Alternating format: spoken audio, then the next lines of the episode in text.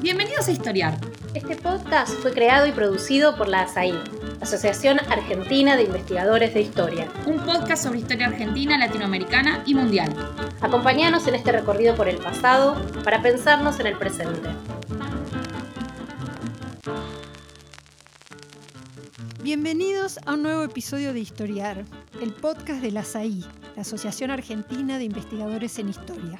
Soy Lila Caimari y hoy vamos a hablar de la historia del servicio doméstico, un sujeto fundamental para entender nuestra sociedad y a la vez un sujeto con una historia muy demorada. Uno podría preguntar, ¿por qué interesarse en este sector laboral? ¿Por qué pensar su historia en términos distintos de los de otros sectores del mundo del trabajo? Hace muy pocos días escuchábamos, justamente en otro episodio de Historiar, un intercambio dedicado al primero de mayo de los, trabajadores y trabajadoras argentinos, a sus tradiciones y significados. Hay que pensar el servicio doméstico por fuera de estos grupos, aparte de estos grupos, y en ese caso, ¿por qué? Algo de esto ya ha aparecido en las discusiones en torno de la ley y los derechos. Hace no tanto, de hecho, en 2013, se aprobó una ley que regulaba las relaciones laborales de este sector. Y se habló mucho y muy críticamente en ese momento de la postergación, de la invisibilización, de la demora inaceptable en el ingreso del Estado en estas relaciones. Y aún así, a casi una década, sigue siendo un sector con altísima informalidad, mal protegido por la ley. Podríamos decir algo similar ocurre cuando nos acercamos a la historia a la historia, es decir, la historia muy recientemente escrita ¿no? del servicio doméstico, que comienza siempre así, es decir, explicando que este sector quedó un poco fuera de la historia del trabajo, de la historia obrera, que tanto se desarrolló en la Argentina y en el mundo ¿no? en, en general. Entonces, para explicarnos por qué esta demora en las políticas y también en la historia, para hablarnos de la génesis y desarrollo del servicio doméstico argentino, para contarnos sobre sus condiciones, su composición, su evolución de largo plazo y sobre las preguntas centrales que plantea esta historia. Estamos hoy con dos investigadoras que en los últimos años han hecho mucho por poner en el mapa este tema y lo han colocado en diálogo con la tradicional historia del trabajo, pero también con la historia de género y con la historia de la familia, entre otros. Entonces, empezamos por darles la bienvenida. Están conmigo hoy Cecilia Alemandi y eh, Inés Pérez. Inés Pérez es eh, doctora por la Universidad de Quilmes, investigadora del CONICET y docente en la Universidad de Mar del Plata. Ha escrito extensamente, Inés, sobre cuestiones ligadas al mundo doméstico. Eh, es autora, para empezar, de, un libro muy importante, El hogar tecnificado, familia, género y vida cotidiana entre 1940 y 1970. Un libro que piensa los cambios que produjo en este ámbito la tecnificación del trabajo doméstico, ¿no? tomando el caso de Mar del Plata, pero reflexionando más en general sobre el fenómeno. Además de innumerables artículos y capítulos, Inés ha coeditado el libro Senderos que se bifurcan sobre la cuestión del servicio doméstico y los derechos laborales en la Argentina del siglo XX. También está con nosotros Cecilia Alemandi, que es doctora en Historia por la Universidad de San Andrés y docente investigadora en el IDAES de la Universidad Nacional de San Martín.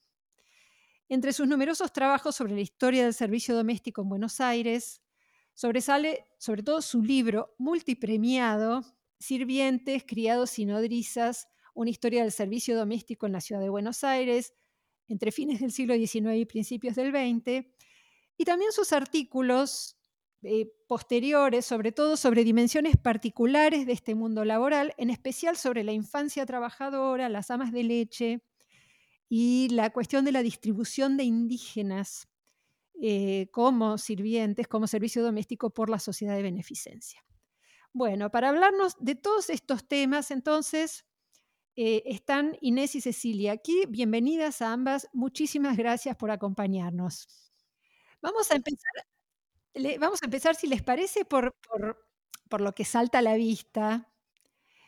Eh, a ver, el servicio doméstico representa y representó un porcentaje enorme del mundo laboral, ¿no es cierto? Y mayor aún del trabajo, si pensamos solamente en el trabajo de las mujeres, ¿verdad? Y sin embargo, ha costado muchísimo pensarlo, ha costado muchísimo convertirlo en objeto de estudio y también en sujeto de protección, ¿no? De sujeto de derechos. ¿Podrían darnos, para empezar, una idea, digamos, de, la escala de esta presencia y de las razones por las que ha sido tan difícil ver este, este sujeto, conceptualizarlo? ¿Qué podrían decir como para darnos un primer panorama sobre la cuestión?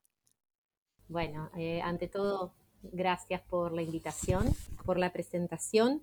Eh, sí, efectivamente, em, como bien planteaste, Lila, eh, es muy contrastante la importancia numérica que históricamente ha tenido el sector en nuestro país y, en América Latina, y la relevancia o el tratamiento que ha tenido por parte del mundo académico. Un, tratamiento que efectivamente es tardío, que creo que hoy, eh, bueno, ya estamos en, otro lugar, en otra situación en relación a, la producción eh, de trabajos, sobre todo desde las ciencias sociales, en menor medida desde la historia, pero bueno, sin duda, en, las últimas, en los últimos 20, 30 años podemos decir que hay una hay una, producción más intensa eh, en relación, a, en relación a, la historia del sector y sobre todo a la, situación eh, más reciente eh, de sus condiciones de trabajo y de vida y,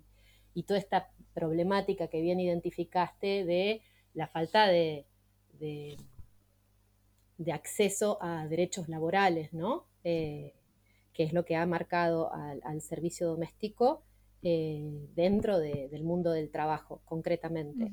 Em, sobre la si tuviéramos que explicar, ¿no es cierto?, esta, este estatus eh, y esta demora, ¿cuáles serían como los primeros elementos que ustedes mencionarían?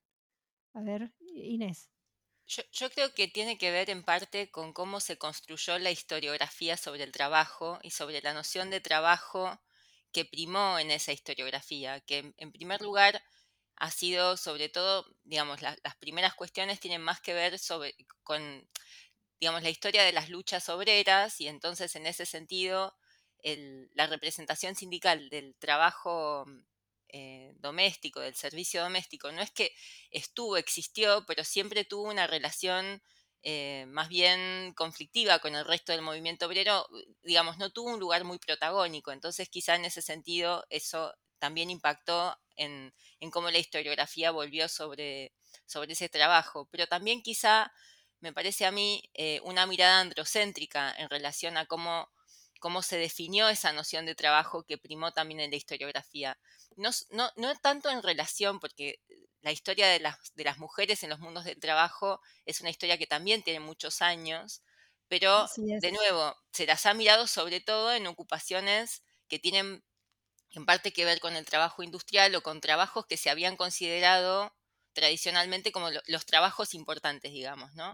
Y es esa definición de trabajo me parece que es androcéntrica y tiene que ver no con el género de los trabajadores o las trabajadoras, sino con el género del trabajo y con el género de la propia noción de trabajo y lo que entendemos por trabajo. Entonces, en ese sentido, me parece que eso marcó mucho la mirada historiográfica em, y, en ese sentido esos silencios.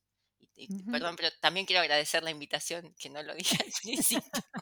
bueno, eh, muy bien. Sí, Cecilia, ¿querías agregar algo? Sí, sí, para agregar eh, a, lo que eh, también explicó Inés, me parece que, digamos, que ha sido fundamental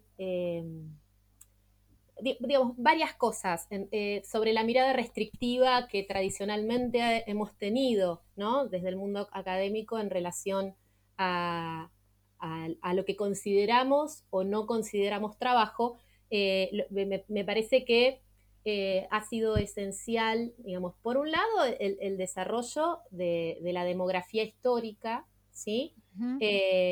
sobre todo que empezó a pensar, digamos, procesos migratorios, procesos de urbanización, dinámicas familiares, ¿sí? Y empezó a encontrarse de forma tangencial, sin querer incluso buscarlo, digamos, al servicio doméstico como un sector importante para nuestro país y para nuestra región. pero bueno, fundamentalmente a partir de, sobre todo de los años 60 y 70, digamos, el desarrollo de, la historia de, las mujeres y los estudios de género ha sido central, porque no solo porque descentra ¿sí? esta mirada androcé, eh, eh, andro, ¿cómo dijiste? Eh, androcéntrica, androcéntrica em, sino sobre todo porque ah, no solo empieza a identificar nuevos grupos sociales, sino nuevos escenarios, ¿no? Y ahí me parece como muy importante destacar la importancia, digamos, de esos estudios, que, esos estudios le otorgaron a lo doméstico, ¿no? Y el potencial político, analítico, historiográfico, académico, que que desde entonces encontramos. ¿Por qué? Porque con ese, digamos, con, cuando se empieza a pensar lo doméstico, aparecen nuevos grupos sociales y aparecen estos, estos, estas actividades eh, que, que, hoy consideramos, digamos, a, todas luces que son trabajo, pero durante mucho tiempo, bueno, los sentidos eran, eran otros. El mismo, el mismo escenario parecía, el mismo escenario en el que se desarrollaba parecía diluir eh, el estatus de, de, trabajo, ¿verdad? Bueno, em, hay muchos elementos eh, aquí que ustedes, algunos que ustedes han mencionado, otros que están en los trabajos que ustedes han, eh, han, escrito. Empecemos por uno que ha estado flotando en las, en las intervenciones de ambas recién y que creo que está muy naturalizado en el sentido común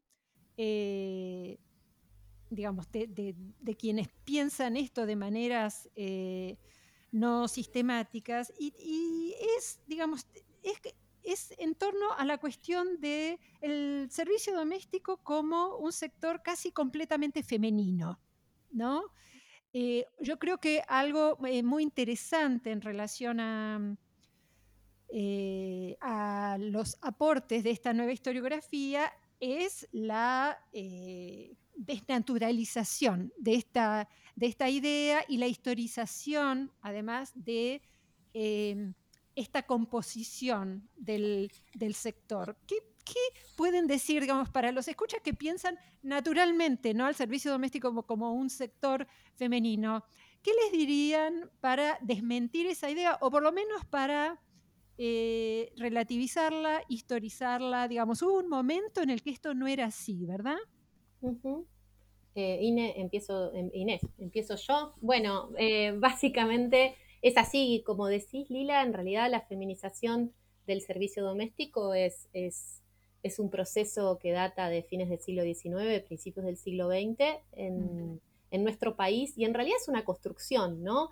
Porque lo que es interesante de pensar es que en realidad la feminización no solo implica un aumento de la presencia de mujeres, que efectivamente ocurrió en el, en el, en el, cambio del siglo XIX al siglo XX, sino que en realidad implica, digamos, una serie de, procesos que, van como correlato de esa, de, esa, de esa, mayor presencia de mujeres.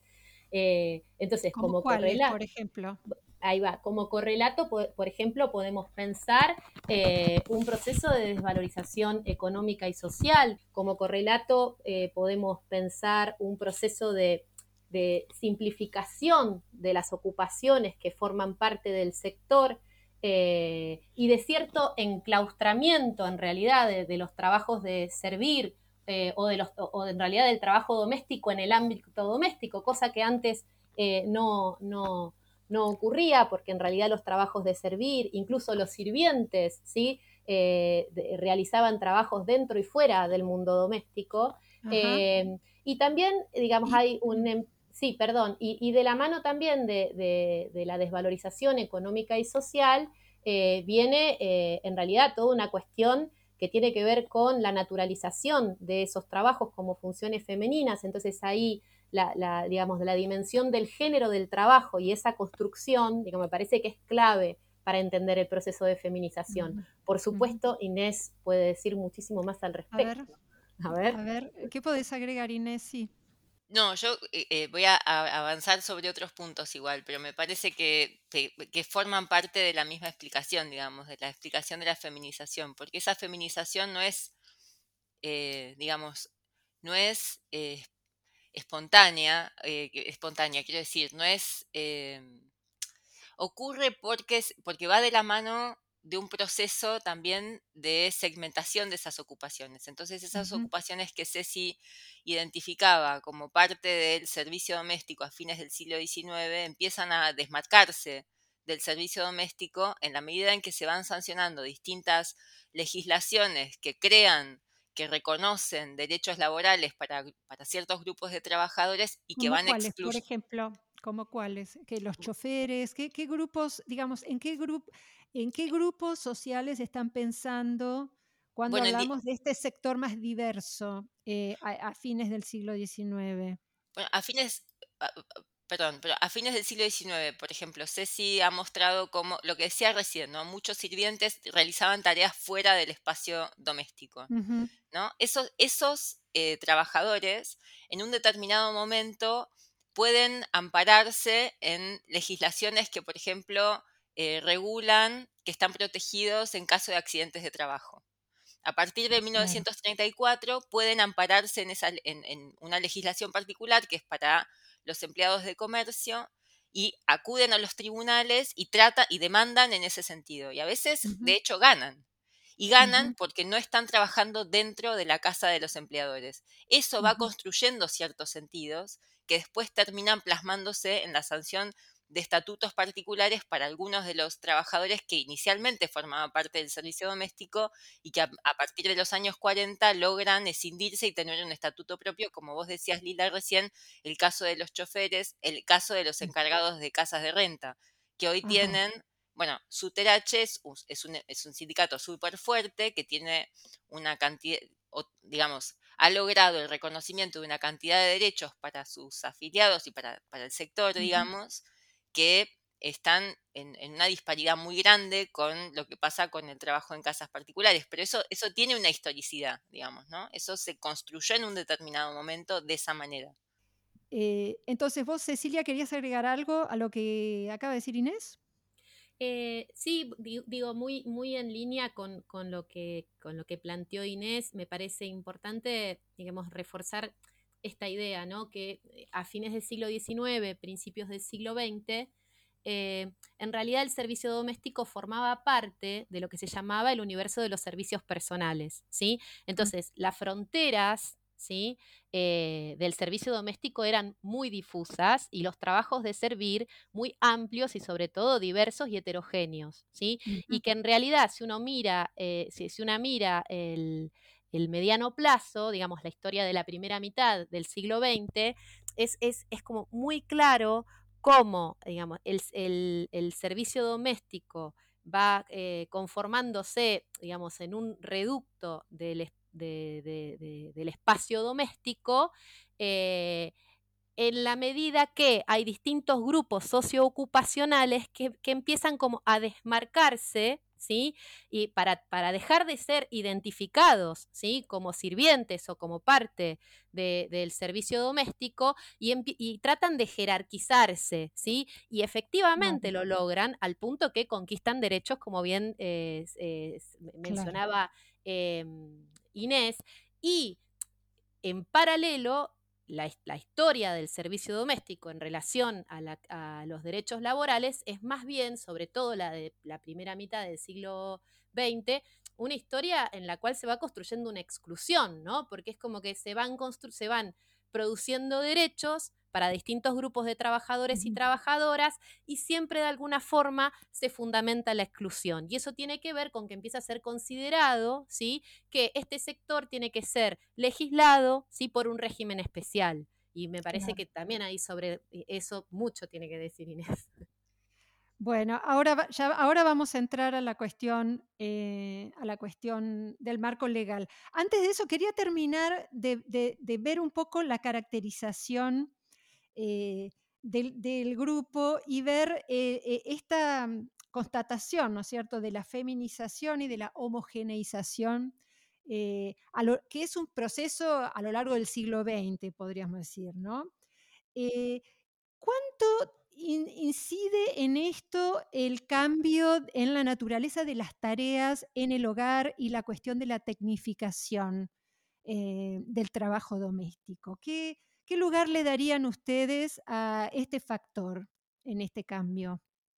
Yo, creo que, bueno, justamente hay, había una imagen, hubo una imagen eh, bastante recurrente de la idea de que justamente la tecnificación del hogar iba a lograr eh, casas sin sirvientes. Lo, que sí, eso yo creo que no ocurrió, de hecho el servicio doméstico siguió siendo la principal ocupación de las mujeres en el mercado de trabajo durante todo el siglo XX más o menos el porcentaje a mediados del siglo XX era el 30% de las mujeres que participaban dentro del mercado de trabajo o del mercado de trabajo y ese porcentaje bajó un poco, pero porque crecieron otras ocupaciones femeninas hacia la década del 60 y se mantuvo relativamente estable en el 20% durante el resto del siglo, lo cual da cuenta de que la tecnificación en algún punto no supuso un reemplazo del servicio doméstico. Lo que sí marcó, pero me parece que no sé si tampoco tiene tanto que ver con la tecnificación, aunque sí con, cambios en términos más generales en los modos de habitar. Entonces, quienes empleaban sirvientes dejaron de ser solamente em, hogares de las élites que tenían una enorme cantidad de sirvientes especializados en distintos tipos de tareas para eh, generalizarse el empleo en, los sectores medios de una empleada, a veces dos, pero con tareas eh, mucho más simplificadas y más, em, digamos, eh, equiparables también a las labores del ama de casa en algún punto, ¿no? Estamos hablando de los años 30, 40, es decir, del mediado siglo XX, ya podemos describirlo en esos términos, ¿verdad? Exactamente. Sí, y lo que también ocurrió, que por ahí también es significativo en algún punto, es que es la promoción de, ciertos artefactos, porque bueno, si pensamos la tecnificación no solo tiene que ver con la incorporación de nuevos artefactos de los electrodomésticos o tal, sino también de nuevos combustibles y, de, nuevas, de nuevas tecnologías en términos más generales en el hogar, ¿no? Pero la expansión del consumo de, los electrodomésticos se apoyó mucho en la figura de la empleada doméstica. De hecho, se, se promocionaban en muchos casos como eléctricos servidores. Y eso es significativo porque da cuenta de que la idea de tener un sirviente o una sirvienta era eh, parte de la construcción de una identidad de clase media. O sea, el anuncio apuntaba a esa imagen ¿no? Se apoyaba un poco en esa imagen y promovía el consumo de estos artefactos también como bienes de estatus. Pero, pero lo que da cuenta también de eso que decíamos, ¿no? Ese no reemplazo no solo tiene que ver con que en algún punto los artefactos domésticos no logran eh, resolver eh, el trabajo que es necesario realizar en el hogar, porque no lo logran, sino también con esta idea de que tener a alguien trabajando en tu casa es parte de eh, cómo se negocian y cómo se construyen las identidades de clase y las asimetrías sociales. Y el imaginario en torno de qué es, qué es pertenecer a la clase media. Claro. Em, y para, cerrar un poco esta, esta, primera parte como de caracterización general, ¿qué podrían decir ustedes en relación a la evolución del perfil sociodemográfico, digamos, de este sector? ¿No es cierto? ¿Qué, qué grupos sociales, étnicos lo compusieron, digamos, si tuviéramos que trazar una línea larga que va desde la explosión, digamos, del sector, ¿no es cierto?, que es una explosión también de, urbana, ¿no?, de fines del siglo XIX, este, y pensáramos eh, las primeras décadas del XX, etcétera, ¿cómo caracterizarían a los grupos socioétnicos que, que mm, que poblaron las filas de este sector. Sí. Em, eh, sí, eh, bueno, en, relación al, perfil eh, sociodemográfico, yo iría un poquitito más atrás en el sentido de plantear que en realidad los trabajos de servir, el servicio doméstico, durante el siglo XIX, estaban en manos de, habíamos dicho, ¿no? Ya de, mujeres y, y de varones, ¿sí? eh, aunque eso empieza a revertirse ya para el cambio, para, entre fines del siglo XIX y principios del siglo XX, en favor de una mayor participación de las mujeres, desde el punto, y, desde el punto de vista étnico, lo que diría eh, em, es que en realidad eh, fueron em, durante mucho tiempo grupos indígenas, ¿sí? afrodescendientes, esclavizados, no esclavizados, libertos, mestizos, zambos, eh, los que formaron parte del sector, según la región también, pero que sobre todo ya en la segunda mitad del siglo XIX eh, empieza a ser importante la presencia de eh, la inmigración europea, no así tanto de la inmigración de países limítrofes.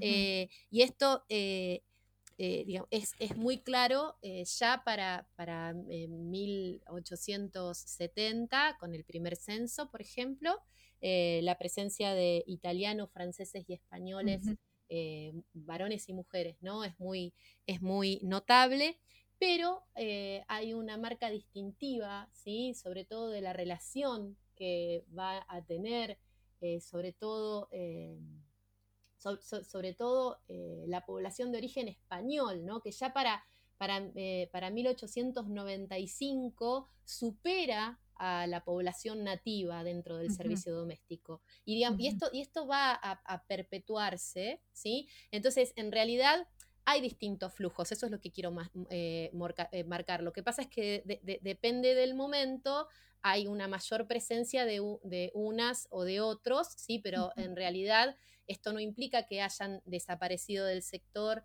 eh, ni los indígenas o las indígenas, tampoco así los afrodescendientes, sino que, bueno, en términos relativos el impacto migratorio es enorme. Y también acá hay que hacer una, eh, eh, diferenciación y que eso es, digamos, muy claro para la región litoral, ¿no? Pero que si tuviéramos que hablar del norte, por supuesto, digamos, el, el impacto de la inmigración europea eh, es mucho menor. Entonces, eh, claro, digamos, para hacer, eh, en ese sentido, digamos, estoy hablando sobre todo, digamos, de, la región litoral, ¿no? Por los estudios que hay en relación a Córdoba o la provincia de Buenos Aires o, incluso Buenos Aires, digamos, esto es así.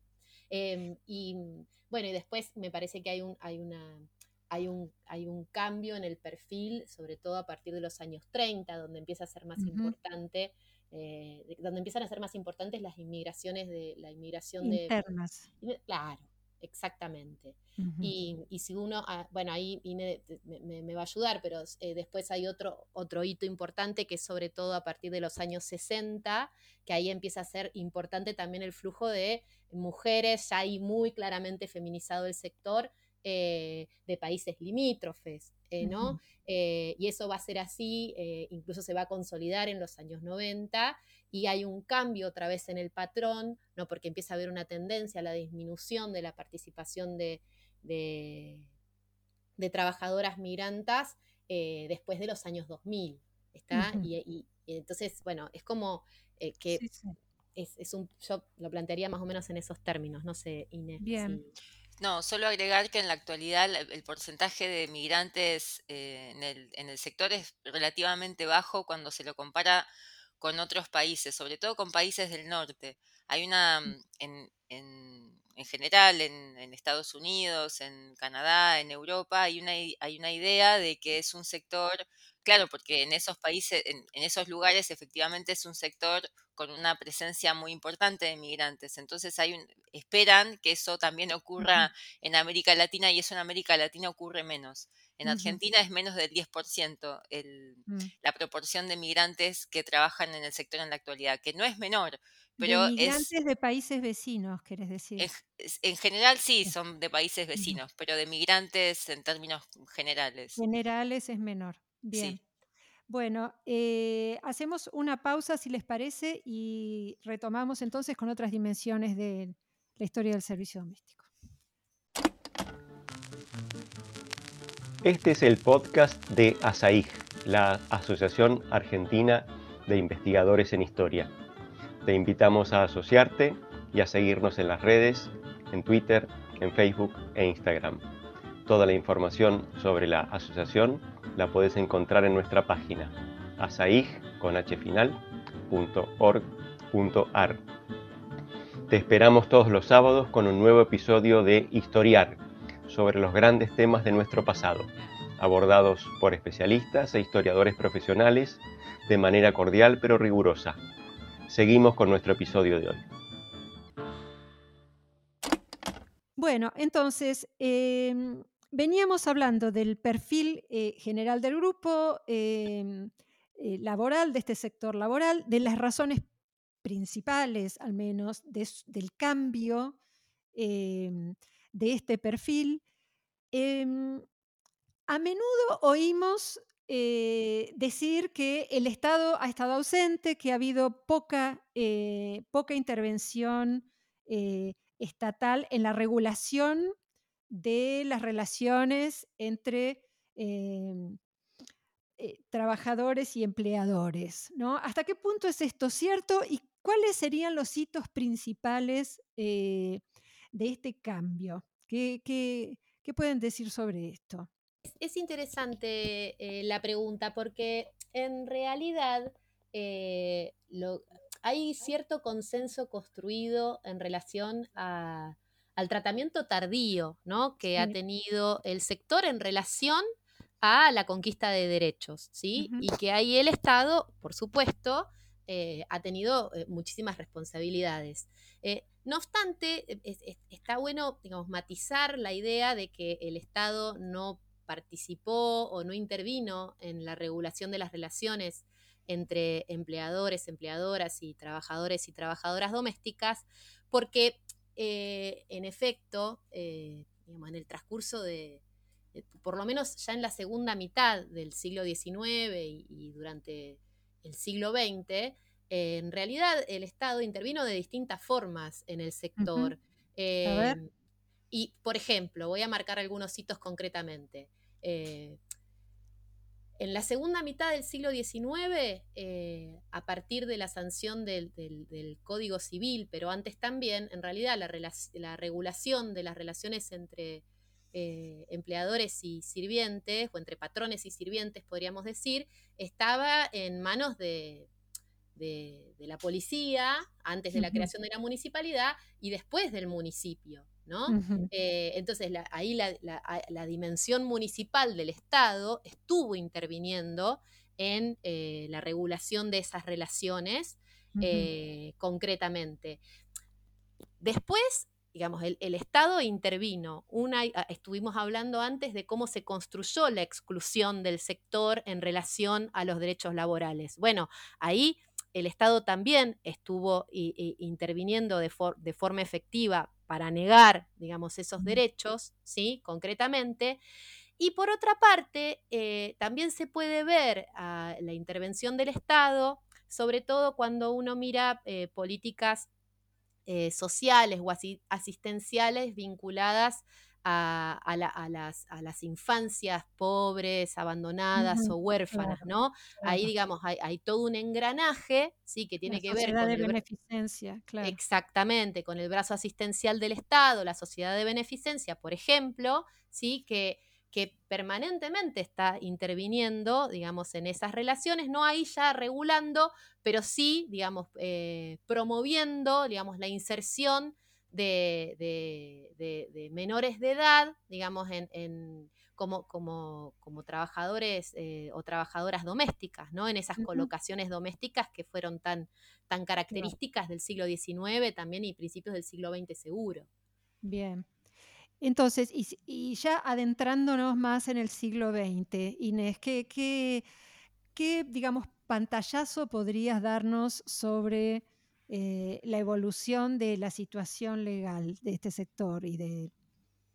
Bueno, podríamos decir que sí, que a partir de los años 20 se presentan una cantidad de, de proyectos de ley, en general de la mano de diputados socialistas, para regular el sector. Ahí se introduce por primera vez la idea del régimen especial, esta idea de que el sector tiene que ser regulado a partir de una ley específica, una ley distinta de la que regulan a otros trabajos, sobre todo por dos ideas, aunque eh, no, siempre en todos los proyectos se argumenta de la misma manera, pero hay dos ideas que aparecen de manera recurrente y que tienen que ver, por un lado, con la ausencia de lucro, es decir, cómo los empleadores no obtienen lucro eh, gracias al trabajo de estos, de estos empleados y por otro Mm. lado, cómo in- necesariamente hay que eh, regularlo con una ley específica porque se da em, una situación de convivencia que es singular, que no se da en otros tipos de trabajo y que requiere entonces que el Estado lo mire de una manera eh, particular. Claro. Eso ocurre en los años 20. En, en 1940 se sanciona una ley que permite eh, incluir a los trabajadores em, domésticos, pero que no tienen eh, solo una relación eh, personal, con, o sea, un, un servicio personal hacia el empleador, permite que se amparen en algunos, que, que los cubran, que eh, los amparen algunos derechos laborales, como la ley de accidentes de trabajo. Luego, en los años, los tempranos años 40, bueno, en realidad hacia mitad de los años 40, algunas de las ocupaciones que antes formaban parte del servicio doméstico logran la sanción de estatutos específicos, como los choferes, como los encargados de casas de renta.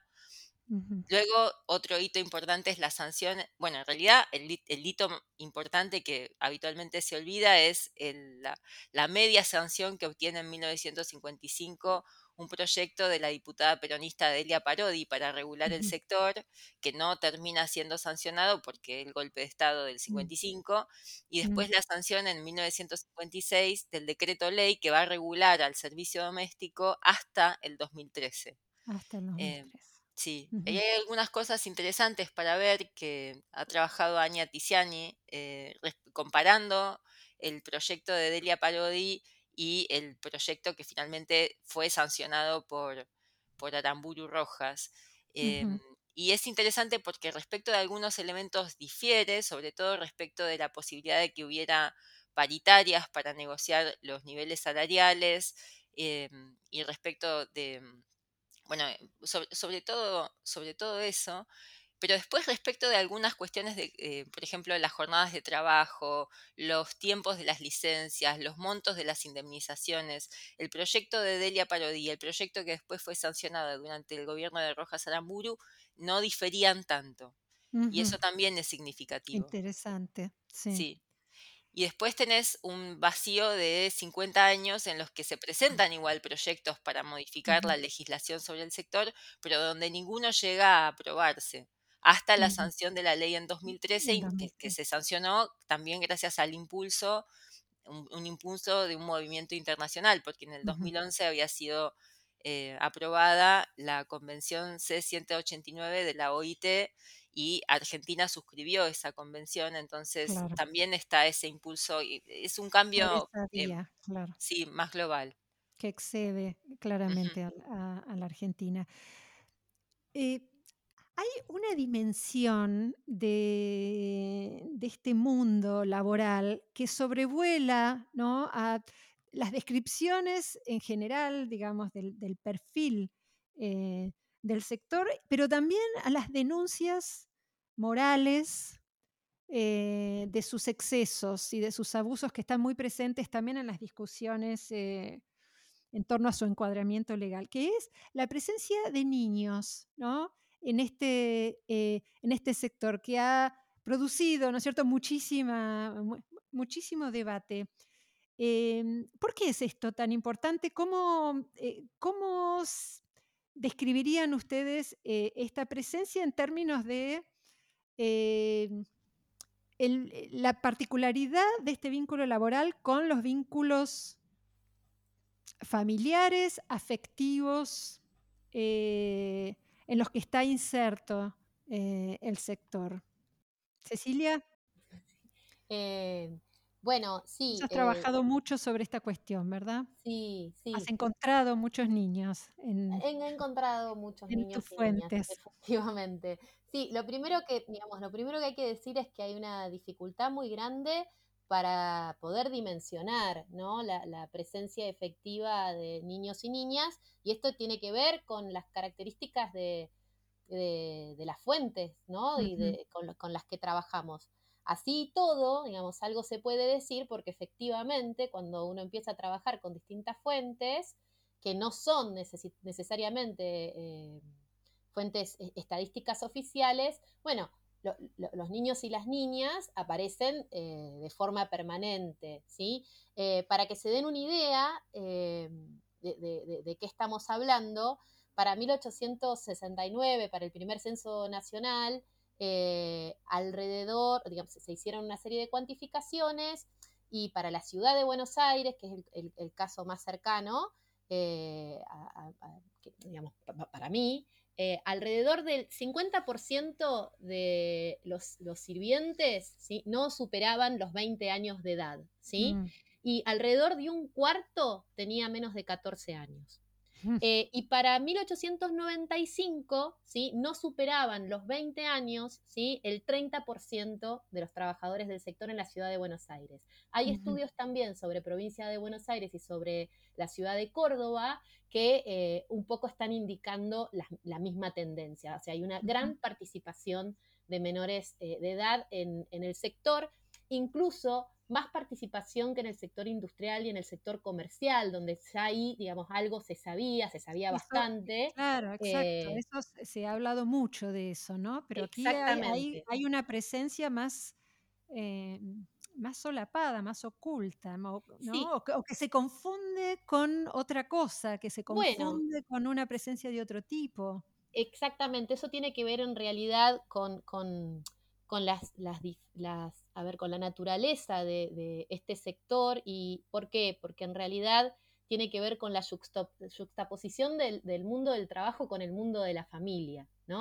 Y en, realidad también con, los sentidos que históricamente le hemos atribuido al trabajo. ¿Por qué? Porque en realidad eh, eh, lo que ocurría en esta época, y, y creo que ahí hay un cambio en la tendencia que podemos marcar recién a partir de los años 20, de 1920 en adelante, eh, en, realidad lo que ocurría era que el trabajo doméstico de los menores de edad se confundía con eh, la beneficencia pública, se confundía con eh, eh, políticas de, minoridad, se confundía también con, prácticas de crianza. La verdad es esa, ¿no? Y en realidad hoy por hoy podemos ver de forma más clara.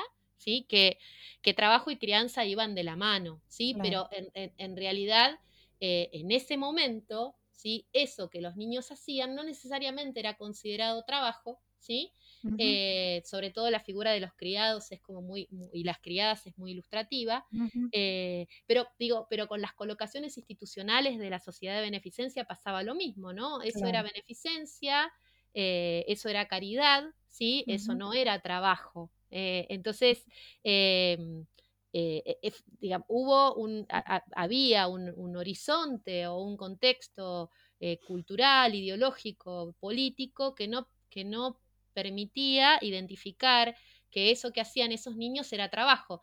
A tal punto es así que las primeras leyes laborales de protección de las mujeres y los niños eh, tipificaron y caracterizaron, la de 1907 sobre todo, eh, un montón, digamos, de trabajos eh, infantiles que no tenían que ser, eh, al igual que de trabajos de, mujeres, y es, es, muy sintomático que en un listado muy exhaustivo que, hace, que se hace durante el debate parlamentario, eh, concretamente no hay la más mínima referencia a los trabajadores y las trabajadoras del sector, estoy hablando de niños y niñas, eh, porque, bueno, porque no, eso, eso no era considerado trabajo. No era trabajo. ¿sí? No era trabajo. Sí. ¿Querés agregar algo, Inés, sobre esto? Sí, porque a mí lo que me parece que, mm, es significativo, o, una de las cosas que me parece que es significativa de lo que estaba diciendo recién Ceci, es que a pesar de esas transformaciones, porque efectivamente luego, el, aunque no tenemos de nuevo registros que permitan dimensionar esto, es, es posible pensar que la cantidad de niños y niñas empleadas en el sector bajó a lo largo del siglo XX. De cualquier manera, esas son prácticas que persistieron en el tiempo y no solo persistieron en tanto que prácticas, sino que siguieron generando sentidos respecto de cómo, cómo eran esas relaciones de trabajo. Entonces, todavía en los años 60 es posible encontrar en juicios laborales que los empleadores intentan presentar a las trabajadoras como si hubieran, como si la relación que los hubiera unido a quien en ese momento los estaba demandando hubiera sido una relación de crianza y no una relación de trabajo. Laboral. Entonces, Sí, exacto. Entonces se superponen esos sentidos de manera permanente. Em, en, el imaginario sobre todo. Es algo que persiste durante mucho más tiempo incluso que, la, que, las prácticas, que también persisten, pero que empiezan a ser mucho más claramente condenadas. Hay, hay, un sentido, digamos, hay una construcción de un, de un sentido común en algún, en algún punto que empieza a ver ese tipo de trabajo infantil como un trabajo que hay que, como un trabajo y que por ser un trabajo hay que evitar, digamos. Mm, em, pero de cualquier manera persiste esta idea en el imaginario respecto de cuáles son los vínculos que se establecen entre las trabajadoras y quienes las emplean. Bueno, eh, nos quedan un par de minutitos. Em, y me gustaría cerrar eh, parándome en el presente eh, y, tratar de, pensar una visión en perspectiva. ¿no? Por un lado, bueno, ¿por qué les parece a ustedes que hoy podemos ver eh, estos fenómenos mejor que antes? Bueno, ya algo han dicho, ¿no? ¿Por qué las ciencias sociales y la historia pueden hacerse cargo mejor que antes? Y sobre todo, a partir de la experiencia de investigación de ustedes, de todos estos años de trabajo, em, y mirando a nuestro alrededor, ¿no? ¿Qué resabios de largo plazo les parece a ustedes que siguen ahí, sedimentados, inamovibles, ¿Y qué cosas les parecen que han cambiado de manera eh, que vale la pena mencionar, de manera más decisiva? Bueno, yo em, empiezo eh, eh, por, la última parte de la pregunta, que tal vez es, ah, no, sobre la mayor sensibilidad, bueno, algo dijimos, me parece que ahí tenía poco que, que sumar, que agregar. En realidad, bueno, como bien dijo Inés, yo creo que, digamos, en, en el, siglo XX? ¿Por qué es importante, digamos, por, qué ahora es un tema que está en agenda y por qué podemos mm. pensarlo mejor? Yo creo que, eh, bueno, vuelvo a insistir sobre este punto. Me parece que, digamos, que eh, digamos, los aportes de, del feminismo, en, digamos, el mundo político, académico, han sido sustanciales, digamos, desde los años 60 en adelante, eh, para poder pensar de forma menos restrictiva, ¿sí? Eso que entendemos por trabajo, ¿sí? E, e, esto que siempre se dice tanto, ¿no? Eso no es amor, es, e, eso es trabajo, digamos, me parece como muy, sintomático. ¿Por qué? Porque, porque, porque teníamos una, mirada, estábamos muy encorsetados en la forma de pensar trabajo, ¿no? Y yo creo que ahí la agenda claramente eh, la inauguraron eh, las mujeres, eh, el, feminismo.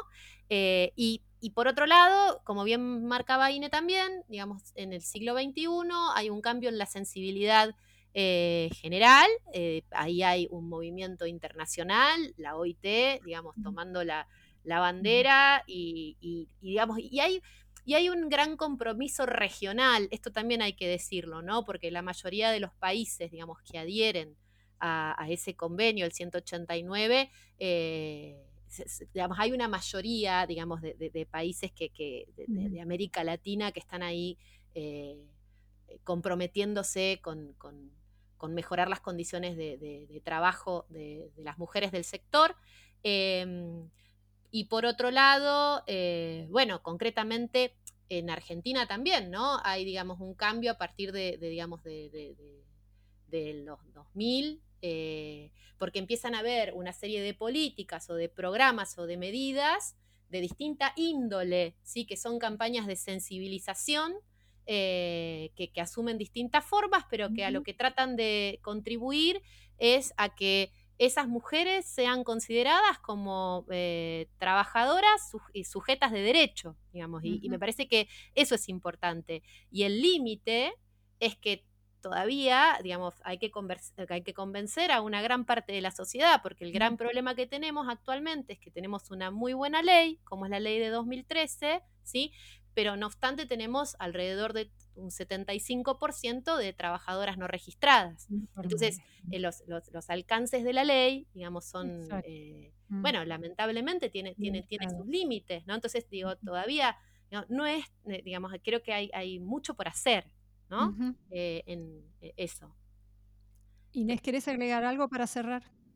Sí, no, también que, que, mm, digamos, es cierto que hay muchas, hay muchos elementos que persisten, como esta idea de que em, es un, eh, no es un trabajo, que es una ayuda, que, que eso efectivamente coincide absolutamente con, con, con esta idea de que los feminismos han tallado mucho respecto de cambiar esa noción, a pesar de que sigue siendo muy resistida, como se expresa en este altísimo porcentaje de no registración. Pero también me parece que hay otros elementos que fueron cambiando a lo largo del tiempo y que muchas veces no se los, no se los toma en cuenta, que tienen que ver sobre todo con el tipo de relaciones que, que predominan en el mercado de trabajo en el sector.